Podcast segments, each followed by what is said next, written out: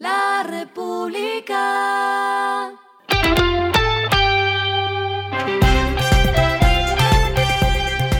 Al final de la jornada, esto es lo que debes saber sobre el comportamiento de los negocios, las finanzas y la economía. Las movidas de hoy fueron. La biofarmacéutica MSD estableció una alianza con Profamilia y Rappi para que las personas tengan acceso fácil a diferentes tipos de vacunas a través de la plataforma de Rappi. Desde mayo, el botón de Profamilia está disponible en las plataformas de domicilios y en las ciudades de Bogotá, Medellín, Cali e Ibagué. Profamilia será la encargada de conectar al usuario para programar el servicio de vacunación a domicilio, cumpliendo con todos los protocolos de bioseguridad necesarios.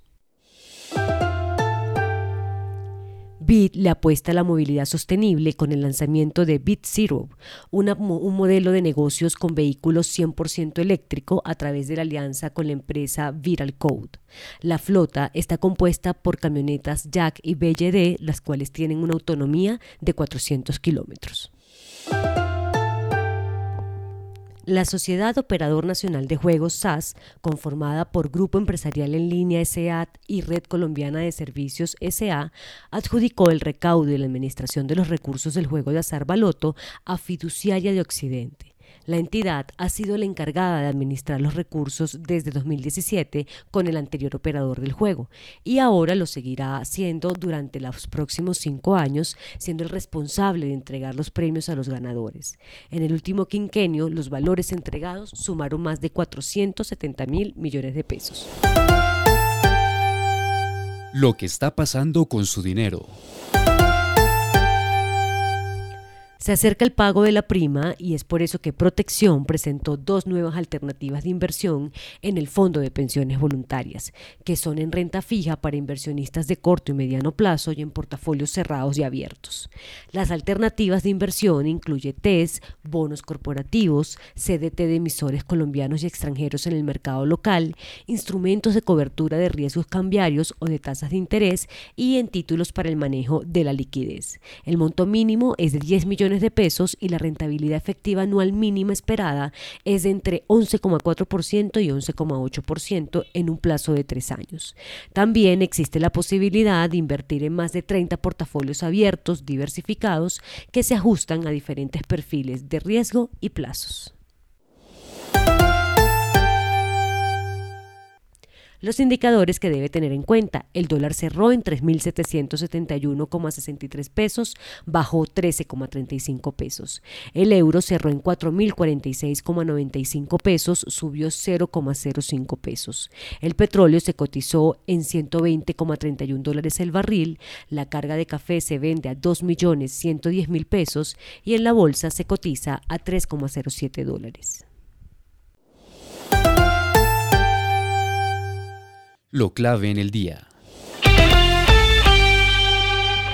El Tribunal Administrativo de Santander anunció la revocatoria de la tutela interpuesta por la Corporación Afrocolombiana de Puerto Wilches contra el Ministerio del Interior, Ecopetrol y la ANLA por considerar vulnerado el derecho fundamental a las consultas previas por proyectos de fracking.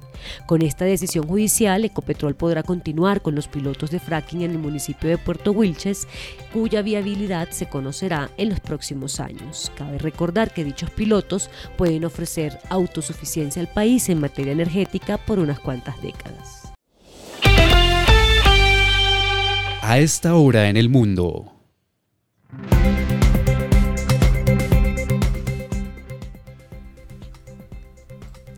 Los empleadores estadounidenses crearon en mayo más puestos de trabajo de lo esperado, lo que sugiere que las empresas siguen confiando en la demanda y en las perspectivas de la economía. Las nóminas no agrícolas aumentaron en 390 mil puestos el mes pasado, después de un incremento revisado de 436 mil en abril, según un informe del Departamento del Trabajo publicado hoy viernes. La tasa de desempleo en Estados Unidos entonces se mantuvo en 3,6%. Y el respiro económico tiene que ver con este dato. Kayak vuelve a lanzar su guía Travel Hacker con consejos y recomendaciones para sus usuarios. La plataforma de búsqueda destacó que añadirá nuevas categorías y herramientas para mejorar la experiencia de uso. Entre los cambios, la guía incluirá información para más de 10 destinos nacionales, entre ellos San Andrés, Cartagena, Santa Marta, Medellín, Bogotá y Montería.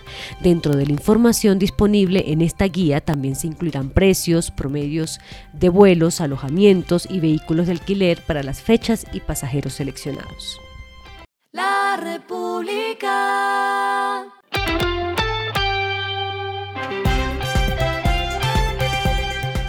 Y finalizamos con el editorial de mañana, los 100 días de la guerra entre Ucrania y Rusia.